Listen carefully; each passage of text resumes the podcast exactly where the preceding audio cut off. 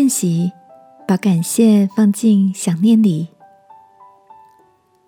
晚安，好好睡，让天父的爱与祝福陪你入睡。朋友，晚安。今天想到感谢谁吗？不知道你有没有过这样的经验：跟朋友相约出门，享受美食，分享心情。一起旅游或看场电影，度过了美好的时光之后，各自回家。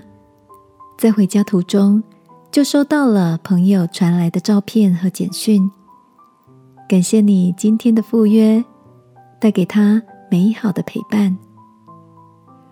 我很喜欢这样的感觉，在分开后，把感谢放进依依不舍的想念里。当收到这样的讯息，心情总是格外的温暖，也开始期许自己要像这些朋友一样，成为一个在想念时用感谢来说再见的人。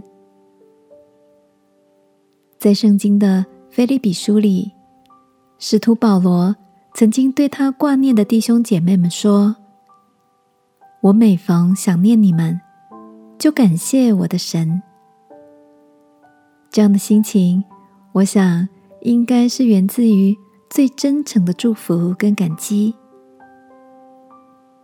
亲爱的，不知道你是不是跟我一样，曾经是一个很不擅长说再见的人，因为害怕分离，也害怕分离后的想念。